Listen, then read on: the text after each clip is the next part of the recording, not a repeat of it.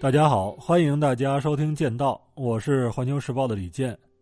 今天咱们书接上回，单独来讲一下与侵华战争密切相关的天皇裕仁。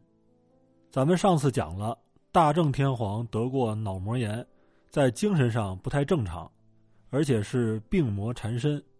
那么，作为开创了明治维新、打下一片基业的明治天皇，就是咱们上一集。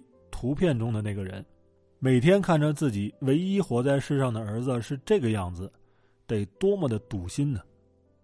于是，在一九零一年四月二十九号，裕仁降生的那天，明治天皇大喜过望，他亲自给这个皇孙起名叫裕仁，号狄公。那么，对于裕仁，明治天皇是如何培养的呢？简单来说，就是军事化培养。在日本皇室有一个传统，皇子出生七十天以后，要送到老爷家去生活一段时间。但是明治天皇怕裕仁以后像他爸爸那样软弱，于是在他七十天大的时候，把他送到了海军中将川村纯义家，以培养他的尚武精神。那么川村纯义是谁呢？他是明治维新的功臣，日本海军的创始人。明治天皇对他可以说是极为信任，后来把裕仁的弟弟也送到他们家去教养，结果仅过了三年多，老头就去世了。而就在他去世的一九零四年，日本与沙俄爆发了日俄战争。一九零五年，日本战胜，这个国家也随之进入了世界列强的行列。在日俄战争中，出现了一个像疯子一样的所谓的战神，他叫乃木希典，他是陆军中将，日本第三军的司令。他在开战前就准备了三口棺材，是给他和他两个儿子乃木盛典和乃木宝典的。这三个人的名字放在一起，就像哥仨一样。这样做的意思就是已经做好了战死的准备。结果，他的两个儿子和五万日军在攻打旅顺的沙俄军队的时候战死了。这个乃木在战争中一味的死拼，曾经组织过三千多人的敢死队冲锋，最后虽然胜了，但是损失极为惨重。于是，乃木希典自请处分，但受到了明治天皇的保护。两年以后，裕仁进入了皇室学习院，而他的院长。就是已升任陆军大将的乃木希典，乃木无疑是裕仁的人生导师。这个杀人魔王在一九一二年明治天皇去世以后，和他的妻子双双剖腹自杀，追随先皇而去。通过裕仁身边的这些人，大家就可以知道，他是在一个什么样的环境下长大的。裕仁和他的父亲截然不同，他从小就学习帝王之术。热衷于军事，在掌权之前就已经开始秘密的培植亲信。一九二一年，裕仁出访欧洲，他在欧洲召见了日本派驻当地的十几名武官，这些低级军官基本上都来自陆军大学。天皇的接见使他们意识到，现实是可以改变的，他们是可以出人头地的。而在这些武官中，就包括后来的侵华日军总司令冈村宁次。就在出访欧洲的同一年，裕仁担任摄政，他向日本国民展现出了一个精力充沛和坚定的形象。他有能力和军队一起进行野外演习，对军队的影响力也是与日俱增。而军部也认为他非常适合担任皇军总司令。在一九二六年的十二月二十五日凌晨，大正天皇去世，裕仁即位，新年号宣布为昭和。这一年，裕仁二十七岁。日本人呢特别的兴奋，因为日本在明治二十七年打赢了甲午海战，可以说因此而改变了国运。那么，在昭和天皇登基以后，在他的纵容下。日本军队就像一匹脱缰的野马，炸死张作霖，发动九一八，再到全面侵华，日本的这部战争机器就再也停不下来了。在二战以后，甚至到现在，仍然有一种说法，认为日本对别国的侵略是日本军部和日本军人发动的，天皇裕仁是被胁迫的，他本身并没有战争责任。那么实际情况是什么样的呢？咱们来举个例子，大家都知道，发生在一九三一年九月十八号的九一八事变，它是日本侵华的开端。它的发动者包括板垣征四郎、石原莞尔等人。而就在当年的八月，日本陆军中将本庄繁被天皇裕仁召进了皇宫，而且赐宴，任命他为关东军总司令。在一个月以后，九一八事变爆发。当时本庄繁人在旅顺，当他听到这个消息以后，马上发布命令，要求关东军全面进攻中国军队，同时要求驻朝鲜的日军进行增援。结果，在东北军没有进行坚决抵抗的情况下，日军很快占领了东北，只付出了很小的代价。那么，从目前的史料来看，具体到九一八事变。天皇裕仁有可能是不知情的，但是他并没有惩罚擅自行动的陆军军官，而是对军方的行动予以批准。参与策划九一八的军官后来都得到了提升。在一九三二年一月，裕仁甚至发布了赞扬关东军勇武的敕语，这就形成了一种示范效应。日军中的中下级军官经常以下克上。不断寻找机会挑起新的冲突，因为他们知道只有这样才有可能改变自己的命运。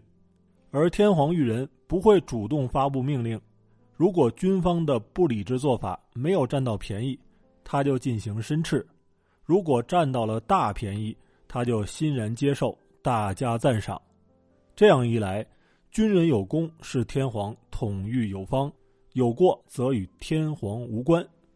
而军人们则把一次次的军事冒险战争看成了为天皇进行的圣战，这样一来就形成了一种恶性循环，日军越来越疯狂，日本统治者的帝国梦越做越大，连普通日本人都认为日本文明将统治世界，就这样，日本这个国家走上了一条不归路。后来日本战败，宣布无条件投降。但实际上，日方是有条件的，那就是保留天皇制。在这里呢，给大家讲一个很有意思的故事。在一九四六年一月十八号，美军的机关报《星条旗报》在头版头条赫然刊登了题为“他才是真正的日本天皇”的爆炸性的图片新闻。图片中的人身穿印有十六瓣菊花徽章的和服，站在印有同样。大型菊花徽章的帷幕前，宣称自己才是正统的天皇。他就是五十六岁的熊泽宽道。这个人是名古屋市一家杂货店的老板。熊泽在报纸上声称：“我是真正应该继承皇位的南朝直系，北朝血统的裕仁天皇应该退位，我应该继承皇位。”三天以后。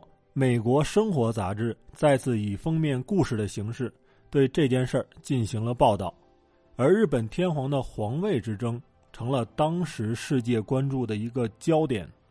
其实呢，早在一九四五年的九月，熊泽宽道就给驻日美军的总司令麦克阿瑟递交了一份陈情书。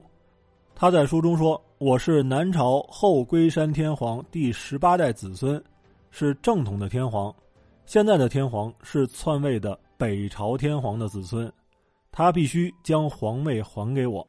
这件事情引起了麦克阿瑟的注意，他专门派军官到名古屋去探访熊泽。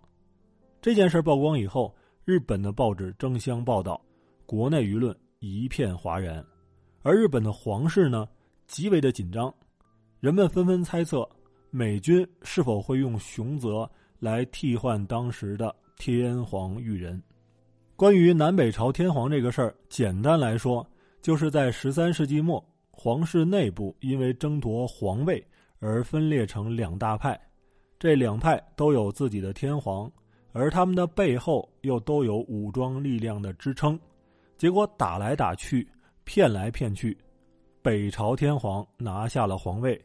此后，日本天皇都是出自北朝天皇的后裔。虽然天皇正统之争夹杂着很多的历史恩怨，但是战后一下子跳出十几位天皇，这背后也是有美国的帮助的。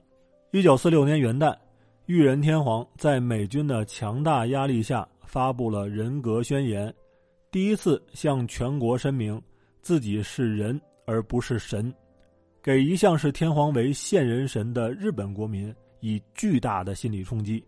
那么两周以后，美国《星条旗报》便紧接着抬出了熊泽天皇，这种做法无疑是想趁热打铁，推动化神为人的运动，也是利用南朝后裔向裕仁施压，迫使他俯首帖耳，顺从的贯彻执行美国的占领政策。其实，麦克阿瑟在刚踏上日本国土的时候，曾经想严惩日本。审判天皇，以报在菲律宾战败的一箭之仇，履行他不追究天皇的战争责任、死不瞑目的誓言。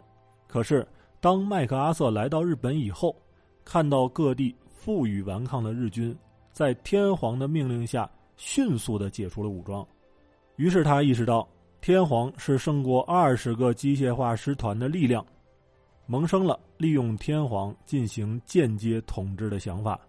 于是，麦克阿瑟决定不再更换天皇，而是要极力维护裕仁和日本的天皇制度。一九四五年九月二十七号，裕仁亲自登门拜访了麦克阿瑟。会见结束以后，麦克阿瑟立即致电杜鲁门总统，建议美国政府不能把裕仁作为战犯逮捕。在麦克阿瑟的积极活动下，美国政府的态度发生了巨大的转变。在一九四五年的十二月初，盟军最高司令部国际检察局的局长，同时也是远东国际军事法庭首席检察官的基南，动身前往日本。就在飞机即将起飞的时候，一封杜鲁门总统的信交到了他的手里，只是他不得对裕仁和皇室的任何成员起诉。然而，在二战中深受日本之害的盟国并不领情。澳大利亚等国家提出了包括天皇在内的日本主要战犯名单，这让美国政府大为恼火。他一面游说盟国不要起诉天皇，一面向麦克阿瑟发出秘密指示。日本国民显然是支持天皇制的，对天皇制的直接攻击会削弱民主势力，而加强共产主义和军国主义这两种势力。因此。命令总司令暗中协助扩大天皇的声望，并促使其化神为人。在接到国内的指示以后，麦克阿瑟考虑再三，他精心策划了一项日本天皇巡游全国的活动。麦克阿瑟想借此了解一下天皇在日本国民心中的地位，以决定是否保留天皇和是否在远东军事法庭审判天皇。在一九四六年的二月，也就是很多天皇冒出来不久，裕仁开始巡视全国，所到之处受到了日本国民的热烈欢迎。这次变相的民意测验，更加坚定了美国庇护裕仁、保留天皇制的决心。就这样，一千多年的天皇制被保留了下来。后来的天皇走下神坛，但他们的生活始终是神秘的。下期节目，咱们就来聊一聊天皇的生活与苦恼。好，欢迎大家订阅剑道，咱们下期再会。